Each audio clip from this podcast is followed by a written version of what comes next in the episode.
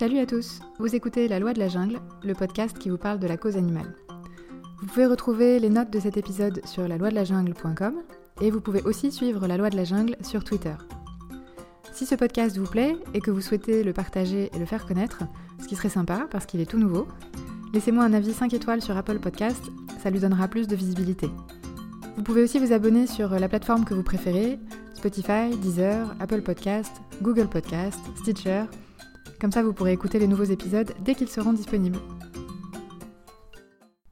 Dans l'épisode d'aujourd'hui, on va parler de notre passé de chasseur, de ce que ça veut dire pour les humains de manger de la viande, ou au contraire de choisir de ne pas en manger. On va parler aussi des raisons qui peuvent nous pousser à devenir végétarien. Et enfin, on va se demander si demain, tout le monde mangera du steak de laboratoire et du pâté de sauterelle. Je trouve ça intéressant de se pencher un peu sur notre passé d'être humain et de voir comment on s'est comporté au fil de notre évolution, parce que souvent ça donne un éclairage assez intéressant sur nos comportements et nos habitudes d'aujourd'hui. Le fait de tuer des animaux et de les manger, ou inversement le fait de refuser cette pratique, c'est vraiment pas quelque chose d'anodin. Ce que je veux dire, c'est que ça déclenche des réactions et des sentiments euh, très forts chez les gens, quelle que soit euh, leur position sur la question d'ailleurs. Et en fait, il y a quelque chose de grave pour l'humain dans le fait de tuer, de faire couler le sang, de manger la chair d'un animal. Et pendant longtemps, cette activité, elle était entourée de rituels, qui étaient une manière de reconnaître cette gravité, de marquer l'importance de cet acte, et de le rendre plus acceptable d'une certaine manière par euh, des rituels de respect, de pardon, de purification, etc. Et le sacrifice des animaux, la manière de les tuer et de les consommer, ou inversement euh, le fait de refuser de manger de la viande, tout ça était souvent lié à des croyances ou à des rites religieux. En tout cas, c'était lié à quelque chose de spirituel. Aujourd'hui, on est beaucoup plus éloigné de ce processus de mise à mort des animaux qui est devenu, euh, notamment avec la révolution industrielle et la création des abattoirs, complètement invisible et, et très abstrait pour nous. C'est comme ça d'ailleurs euh, qu'on le rend acceptable aujourd'hui, c'est qu'on ne voit plus que ça existe. Et du coup, c'est plus difficile de réfléchir consciemment à ce qu'on mange et à la manière dont on l'obtient. Et par ailleurs, notre culture de consommation de masse fait qu'on est très déconnecté de la provenance et des processus de fabrication de tout ce qu'on consomme de manière euh, plus générale. Or, j'ai l'impression que le végétarisme oblige à se poser ces questions-là. Ou en tout cas, c'est souvent quand on se pose ces questions-là qu'on devient euh, végétarien. C'est peut-être plutôt dans ce sens-là que ça marche d'ailleurs. En fait, à partir du moment où on prend conscience de la provenance et des conditions de production euh, disons de la viande ou d'autres produits animaux, on a envie d'en tenir compte dans notre mode de vie. Alors, c'est pas le cas de tout le monde, loin de là. Il y a des gens qui ne se posent aucune question, euh, ceux qui s'en fichent aussi, mais je pense pas que ce soit la majorité. Je pense que la majorité des gens savent en gros comment se passent les choses, mais refoulent cette information loin, loin, loin dans un coin de leur tête pour ne pas avoir à en tirer de conséquences. Il y a une vraie déconnexion entre le fait de savoir ce qui existe de se dire que quand même c'est pas terrible et qu'on n'est pas trop d'accord avec ça, mais de surtout vite vite ne plus y penser euh, et continuer comme si de rien n'était. Je pense que pour beaucoup de végétariens ou de véganes, la démarche c'est justement de ne plus faire comme si de rien n'était et de refuser dans une certaine mesure de participer à ce système. Après, chacun a ses raisons et sa pratique, c'est quelque chose de très personnel. D'ailleurs, j'emploie le terme végétarien parce qu'il faut bien choisir un mot, mais en fait, ça recouvre pas mal de réalités différentes. Il y a ceux qui se considèrent comme végétariens alors qu'ils consomment occasionnellement de la viande, qui sont en fait plutôt des flexitariens, ceux qui consomment du poisson, ceux qui consomment uniquement des œufs et des laitages, ce qui est euh, la définition traditionnelle du végétarien qui ne consomme pas de chair animale, et ceux qui ne consomment aucun produit animal quel qu'il soit, viande, poisson, œufs, laitage, miel, voire cuir, laine, soie, etc., qui sont véganes. Et il y a encore plein de nuances entre ces différentes euh, pratiques mais je suis pas sûre qu'il faille être trop puriste dans ce domaine. Ce que je veux dire, c'est que, à mon sens, c'est pas du tout ou rien. C'est pas parce qu'on se sent pas capable ou qu'on n'a pas envie d'être 100% vegan qu'il faut abandonner toute idée d'amélioration de ses choix alimentaires et de son éthique alimentaire, entre guillemets.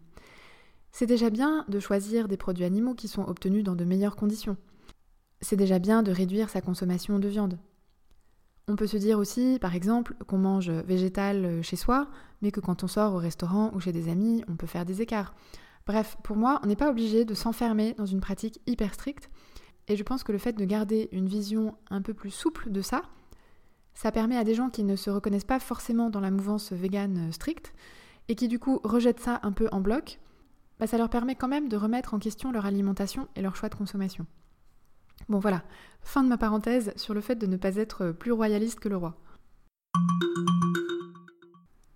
Alors, c'est pas forcément évident de faire ce genre de changement, parce que ça reste encore quelque chose d'assez hors norme. La norme, c'est de manger de la viande. On ne demande jamais à quelqu'un pourquoi il mange de la viande. Alors qu'on demande très souvent aux végétariens d'expliquer, voire de justifier, pourquoi ils ne mangent pas de viande. Alors, pourquoi c'est la norme de manger de la viande dans notre culture? Bah, Si on se penche un peu sur l'histoire de l'alimentation des humains, au tout début de leur évolution, les hommes étaient des omnivores opportunistes. Ça veut dire qu'ils se nourrissaient grâce aux ressources qu'ils trouvaient dans la nature, et notamment les animaux. Initialement, ils étaient plutôt végétariens, ou principalement végétariens, certains euh, consommaient déjà des insectes. Et puis, ils ont commencé à consommer la chair des animaux qui avaient été tués par d'autres prédateurs, euh, comme des charognards en fait. Et puis, parallèlement, ils ont appris à chasser et à manger les animaux qu'ils tuaient eux-mêmes. Je rappelle qu'à cette époque, l'homme n'avait pas encore domestiqué d'animaux, donc il fallait bien les chasser s'il voulait les manger. Et c'est d'ailleurs probablement la pratique de la chasse qui a grandement contribué à l'évolution de l'homme. Ceux qui ont étudié les comportements alimentaires des hommes préhistoriques pensent que la consommation de viande, mais surtout euh, les activités nécessaires pour s'en procurer, ont largement contribué à l'humanisation de notre espèce. En gros, c'est grâce à ça que nos capacités cognitives se sont développées, qu'on est devenu des bipèdes, qu'on a appris à fabriquer et à utiliser des outils de plus en plus sophistiqués, à s'organiser en groupe social, à élaborer des stratégies collectives, à partager le butin au sein du groupe, etc. Donc, ça a eu une incidence assez décisive sur notre processus d'évolution en tant qu'espèce. Et c'est peut-être un peu ce qui fait de nous les humains que nous sommes aujourd'hui. Alors, est-ce que ça veut dire pour autant que c'est une fatalité pour les humains de manger de la viande? Euh, Je l'espère pas. La plupart d'entre nous ont dépassé ce stade de l'homme préhistorique. Mais en revanche, ça explique peut-être en partie pourquoi c'est si profondément ancré dans notre culture. Et puis, il y a environ 12 000 ans, le climat s'est réchauffé et a entraîné une sédentarisation de l'homme qui a progressivement appris à domestiquer les plantes et les animaux et qui du coup a évolué vers une organisation euh, plus agro-pastorale avec de la culture et des troupeaux de bétail. Bon, à cette époque et jusqu'à très récemment, et encore aujourd'hui d'ailleurs dans beaucoup de parties du monde, les humains mangent un peu ce qu'ils peuvent, ce qu'ils arrivent à trouver et éventuellement à produire. Donc pendant très longtemps, le végétarisme est resté quelque chose d'assez marginal. On trouve euh, quelques traces de végétarisme volontaire euh, documentées à partir de l'Antiquité gréco-romaine, chez certains philosophes comme Pythagore ou Plutarque.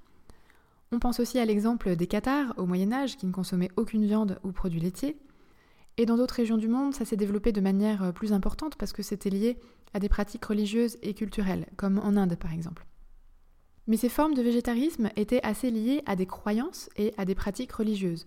Et le lien avec la condition animale, même s'il existait dans une certaine mesure, reste quand même assez ténu. C'est vraiment dans les années 60-70, avec la montée du mouvement de protection animale, notamment dans les pays anglo-saxons, que le végétarisme moderne a commencé à se développer pour les raisons qu'on connaît aujourd'hui, c'est-à-dire en réaction au système de production de viande et à la souffrance animale qu'il entraîne.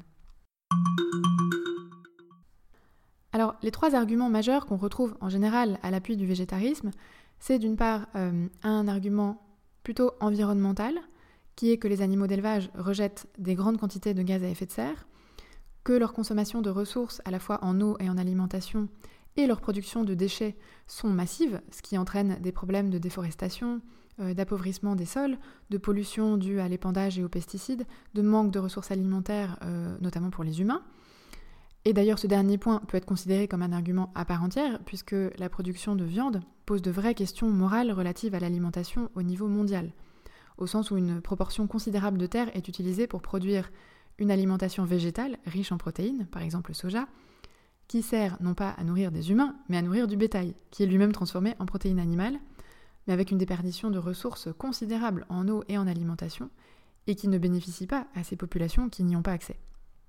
Et puis, on a par ailleurs un argument plutôt lié à l'éthique animale et à la prise en compte de la souffrance animale. Et cette idée, elle va d'un simple rejet des conditions d'élevage et d'abattage des animaux, qu'on appelle le welfarisme, c'est-à-dire un intérêt pour le bien-être animal et un souhait euh, d'améliorer la condition de ces animaux, à la version la plus radicale, entre guillemets, qui est de penser qu'il ne faut enfermer, exploiter, tuer ou consommer aucun animal, ce qu'on appelle l'abolitionnisme. Et entre les deux, il existe évidemment pas mal de nuances. Alors, si on s'intéresse un peu à l'état du végétarisme dans le monde aujourd'hui, c'est un peu difficile d'avoir des chiffres vraiment parlants parce que, comme je vous le disais au début de cet épisode, il existe une grande variété de régimes alimentaires euh, au sein de cette mouvance et ça recouvre pas mal de situations différentes. Mais grosso modo, dans les pays occidentaux, en Europe, aux États-Unis, au Canada, en Australie par exemple, la proportion de végétariens et de véganes est de 2% environ. Et ça, ça n'a pas changé depuis 30 ans. Aujourd'hui, plus de gens s'autodéclarent végétariens ou véganes, mais en réalité, les études montrent que la vraie proportion, au regard des aliments consommés, c'est-à-dire euh, quand on demande aux gens tout ce qu'ils ont mangé depuis euh, une semaine ou un mois par exemple, bah, cette proportion, elle ne change pas vraiment. L'Inde est le pays où le végétarisme est le plus répandu pour des raisons culturelles et religieuses de non-violence envers les animaux, et là on serait autour de 30 à 40% de la population selon les études. Et puis, il y a des régions entières du monde, comme l'Afrique, pour lesquelles on n'a pas tellement de données, mais où a priori les taux sont très faibles parce que l'alimentation traditionnelle est à base de viande, essentiellement.